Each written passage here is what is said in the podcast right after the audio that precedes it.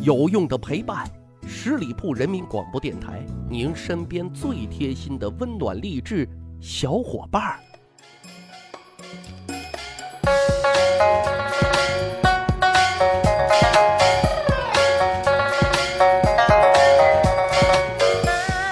十里铺人民广播电台，趣吧历史，增长见识，欢迎大伙收听本期的《密室趣谈》。呃，我们曾经有一期节目啊，讲到了朱元璋啊，说他是一个排除万难要给穷人分配房子的好皇帝啊。很多听友听了这期节目之后啊，都在底下留言啊，说要给老朱这种不忘本的做法点个赞。各位啊，讲真，老朱真的挺够意思的啊。他除了要给穷人盖房子，要他们居有住所之外，还操心着这些劳苦大众、老婆娃娃、热炕头的问题，啊，尤其是对于那些大龄青年的婚姻问题，他也非常的上心。你不是找不到媳妇吗？好，我来给你分配媳妇咋样？好的，那本期节目呢，我们就先来讲讲啊，朱元璋是如何关心劳苦大众、老婆娃娃、热炕头的问题。这话说啊，在一三五五年初。割据滁州的军阀郭子兴，那是率部队啊占领了长江北岸的河州。这个是军阀郭子兴啊开辟的第二阵地啊，他得找一个合适的人来管理河州呀。于是就派了自己的养女之婿朱元璋当了总守这一职务。这一职务啊，其实就相当于这个城防司令啊，反正职位很高，管理河州。可问题来了。攻打下河州的郭子兴部队啊，竟是一些饥渴如牛的汉子啊，个个呢都是多巴胺爆棚，他们毫无军纪啊，一进城即大肆的掠夺，逢门必入，见女必抢啊！小小的河州仿佛是鸡窝了进了黄鼠狼，大家可想而知。朱元璋见状啊，哎呀，这可了得！于是呢，就下令要禁止。可是他没想到啊，他根本是没有办法禁绝这种现象的。毕竟满城的军士多不是他的部下，对他的命令多半是阳奉阴违或者不予理睬。况且当兵吃粮有这个需求嘛，他总得讲点人道主义嘛，啊，顺便争取一些军心。可是得了军心又将失去民心，这可如何是好呢？啊！一番思索之后，朱元璋出了一道榜，榜上写道：“呀，兄弟们呐，你们从滁州来，个个都是光棍啊，无妻无小。如今呢，咱占领了一个新地盘，想顺便娶个老婆啊。你们的心情我是能够理解和体会的，但是行事必须要有章法。你们所俘虏的这些妇人啊、女子啊，是可以留下的。”但是有一点，凡是有老公的啊，已经嫁人的，那就坚决不能留下了。告示一贴，大伙算是给他面子啊，都按此执行了。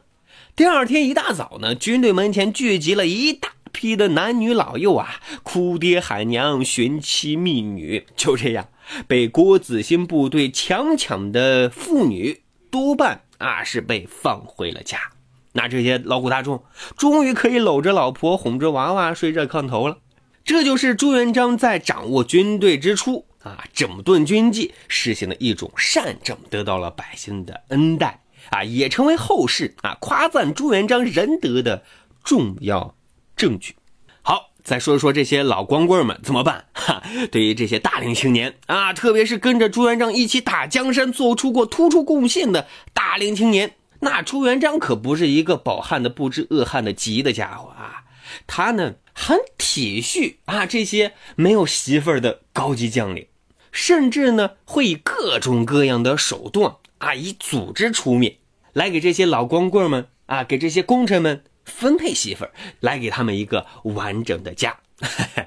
有一本名为《国初事记》的书啊，就讲述了一个很有意思的故事，说是这个朱元璋啊有一个大将军。啊，名字叫谢再兴，啊，应该说还是他的亲家，因为谢再兴的长女是嫁给了朱元璋的侄子朱文正。这谢再兴呢，说来也背 啊，有一天呢，无缘无故的在他所镇守的地盘上啊，空降了一名参军啊，名字叫做李梦庚，顶替了自己的位置。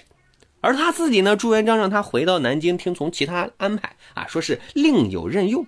谢再兴莫名其妙的被自己的亲家撸了职务啊，本来心怀不满，回到南京更是大吃一惊，他竟然发现自己的次女已经由朱元璋做主分配给了没有媳妇儿的徐副司令员，哈，就是徐达，而他自己作为父亲却丝毫不知情。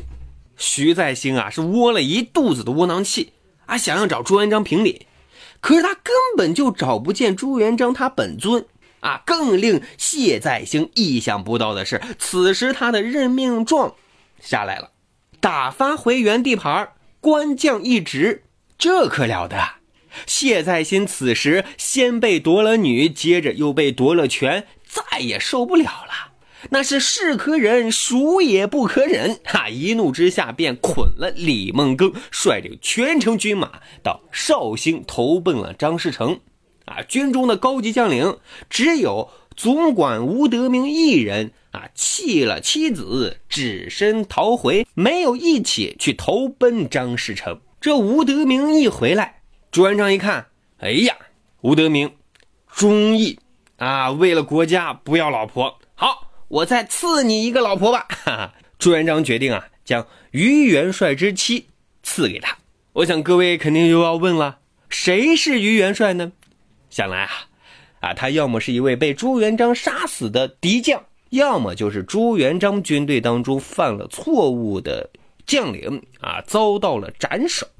总之，他的媳妇儿可怜了啊，命运无法自主，成了朱元璋奖励忠义的奖品。好的，十里铺人民广播电台《密史趣谈》今天的节目呢，咱就讲到这儿。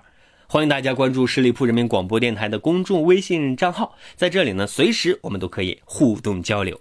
感谢大伙的收听，再会。本期节目由十里铺人民广播电台制作播出。了解更多的资讯，请关注十里铺人民广播电台的公众微信和新浪、腾讯的官方微博。感谢收听，我们明天再见。